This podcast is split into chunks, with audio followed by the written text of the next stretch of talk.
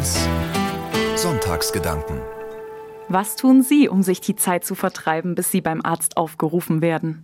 Es ist Dienstagvormittag und ich sitze mit meiner kleinen Tochter im Warteraum der Kinderarztpraxis. Neben vielem buntem Spielzeug liegen hier Broschüren über die Bedeutung der Zahnpflege der ersten Zähnchen und Hinweise, wie man vorgehen soll, wenn sich das eigene Kind an etwas verschluckt. Als die Tür aufgeht und ein Vater mit seinen zwei Kindern den Raum betritt, höre ich schon den einen Jungen sagen, die Spielsachen hier sind doch was für kleine Babys. Lass uns lieber ein Ratespiel spielen, dann vergeht die Zeit immer am schnellsten. Komm, wir spielen, ich sehe was, was du nicht siehst. Schweigend schaue ich zu den Kindern rüber und lächle, weil der Name des Spiels unmittelbare Erinnerungen an meine Kindheit weckt. Das Praktische an dem Spiel ist, es lässt sich an jedem Ort, ob zu Hause im Wohnzimmer, beim Spazierengehen oder auf langen Autofahrten spielen. Kleine Kinder können es spielen, aber auch für Jugendliche oder Erwachsene ist es ein schöner Zeitvertreib. Man braucht kein schönes Wetter, keinen Würfel oder gar Spielfiguren. Und während man es spielt, werden außerdem automatisch das räumliche Sehen und die Kommunikationsfähigkeit gefördert. Ehrlichkeit ist eine der Grundregeln. Zurück im Wartezimmer. Der ältere von beiden schaut sich im Raum um und sucht sich etwas aus, was sein Bruder erraten soll. Es dauert nicht lange und der größere Junge sagt, ich sehe was, was du nicht siehst, und das ist dunkelbraun. Hm, der Rahmen vom Fenster? Oder die Uhr, die an der Wand hängt? Der große Junge schüttelt immer und immer wieder mit dem Kopf. Nach mehreren Fehlversuchen ist das kleinere Kind ratlos und meckert. Das, was du dir ausgesucht hast, ist viel zu schwer. Ich habe schon alles genannt, was hier im Raum dunkelbraun ist. Sag mir, was es ist. Breit grinsend erklärt der ältere Bruder. Es sind deine Augen. Sie sehen dunkelbraun aus, fast wie von einem Teddy. Schon erklingt die Stimme der Sprechstundenhilfe und meine Tochter und ich werden aufgerufen. Im Behandlungszimmer muss ich noch immer an die beiden Jungs denken. So ganz loslassen tut mich das Ratespiel der beiden Kinder im Wartezimmer jedoch nicht.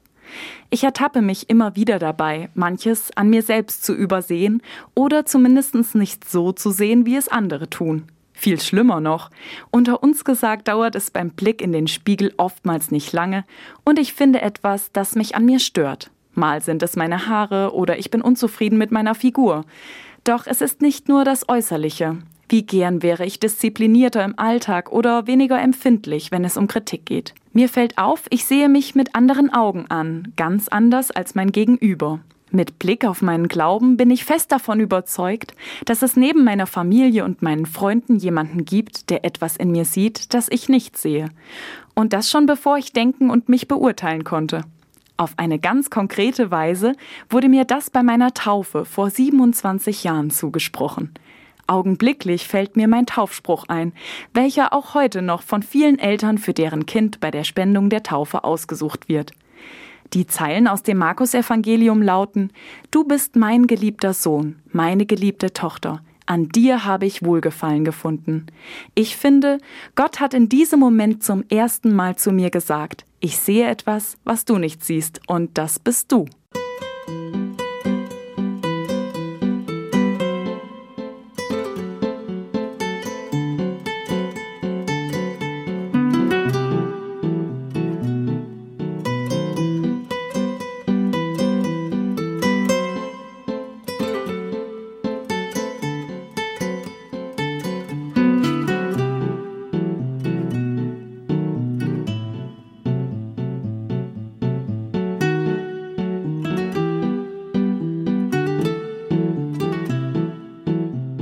Näheren Hinterfragen, seit wann Gott uns Menschen schon im Blick hat, fällt mir eine Bibelstelle ein, die bereits vor Jahrtausenden von Gläubigen verfasst wurde. In den sogenannten Psalmen schrieben schon damals Frauen und Männer grundlegende Erfahrungen ihres Lebens nieder. Sie haben diese Eindrücke als Gebete, Lieder und poetische Zeilen formuliert. In Psalm 139, Vers 13 heißt es, Du selbst hast mein Innerstes geschaffen, hast mich gewoben im Schoß meiner Mutter. Ich danke dir, dass ich so staunenswert und wunderbar gestaltet bin. Ich weiß es genau, wunderbar sind deine Werke. Als ich noch gestaltlos war, sahen mich bereits deine Augen. In deinem Buch sind sie alle verzeichnet, die Tage, die schon geformt waren, als noch keiner von ihnen da war. Diese Zeilen beschreiben vertrauensvoll, wie groß das Bewusstsein der Menschen schon vor ewiger Zeit dafür war, dass Gott es ist, der uns schon von Sekunde eins als seine Werke geschaffen hat. Und auch heute noch vertraue ich als Christ darauf, dass sich Gott alles, was ich an mir manchmal in Frage stelle, mit viel Liebe zum Detail erdacht hat. Mehr noch, ich bin davon überzeugt, dass Gott in mir etwas sieht, das ich nicht sehe. Sicher sieht er auch das, was ich nicht an mir mag oder wo ich gerne wegschaue. Er sieht meine Freude, meinen Stolz, meine Liebe zu anderen, aber er sieht genauso meine Verletzlichkeit und alles, was ich am liebsten nicht preisgeben möchte. Er sieht meine Angst und auch meine Wut. Doch was er vor allem und ganz und gar und ohne Maske und Filter sieht, ist mein Herz. Alles, was mich einzigartig macht, ist aus seiner Hand geschaffen. Bei dem Gedanken daran lässt allmählich der Druck nach, wenn es um meine Frisur oder Hosengröße geht. Ich muss sie mir nur immer wieder vor Augen führen. Die Zusage Gottes, dass ich genauso geliebt bin, wie ich bin. Gott schaut mich an und ist zufrieden, denn er selbst hat mich so gewollt. Das trägt mich. In Momenten, in denen ich selbstkritisch bin, keine Geduld habe oder fehlender Mut mich lähmt. Vielmehr ändert dieses Bewusstsein meinen Blick auf den Umgang mit meinen Mitmenschen, die ja, genau wie ich, von Gottes Hand erdacht sind.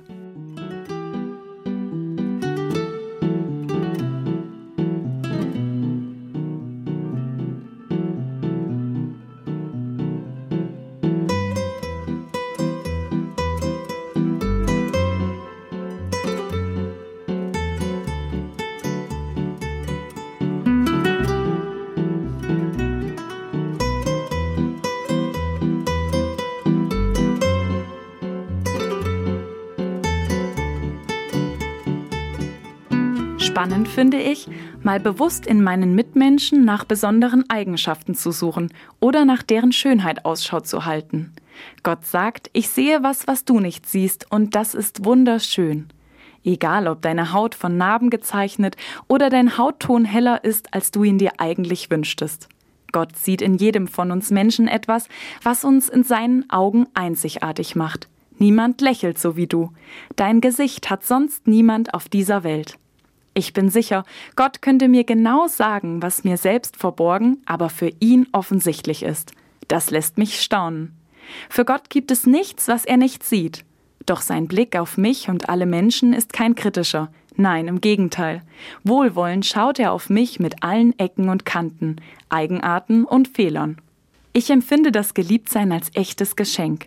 Es beflügelt mein Selbstbewusstsein und macht die Zweifel klein, die doch das ein oder andere Mal entstehen. Ich würde sogar sagen, das Vertrauen auf das Angenommensein spornt mich an, immer wieder neu den Blick auf das zu fokussieren, was mir mit Beginn meines ersten Herzschlags geschenkt wurde. Meine Persönlichkeit mit allen Talenten, Begabungen, aber auch mit Dingen, die ich gerne an mir mag oder auch Eigenschaften, die mich an mir stören. Ich möchte nicht damit aufhören, an mir zu arbeiten. Mein Anliegen ist aber mehr noch. Ich habe die Chance an jedem neuen Tag, wieder Neues an mir und meinem Gegenüber zu entdecken. Das will ich tun, hinschauen auf das, was Gott in uns sieht. Bei jeder Taufe spricht der Pfarrer dem Täufling, während er das Wasser über den Kopf gießt, folgende Worte zu. Ich taufe dich im Namen des Vaters und des Sohnes und des Heiligen Geistes. Hierbei macht er das Kreuzzeichen. Beim Kreuzzeichen berühren wir zuerst die Stirn. Wir denken an Gott Vater, den Schöpfer des Himmels und der Erde. Dann geht die Hand nach unten. Wir denken an Jesus Christus, der sich zu uns Menschen begeben hat. Er kam in einem Stall zur Welt und er stieg tief hinab in das Reich des Todes, um dann am dritten Tage aufzuerstehen.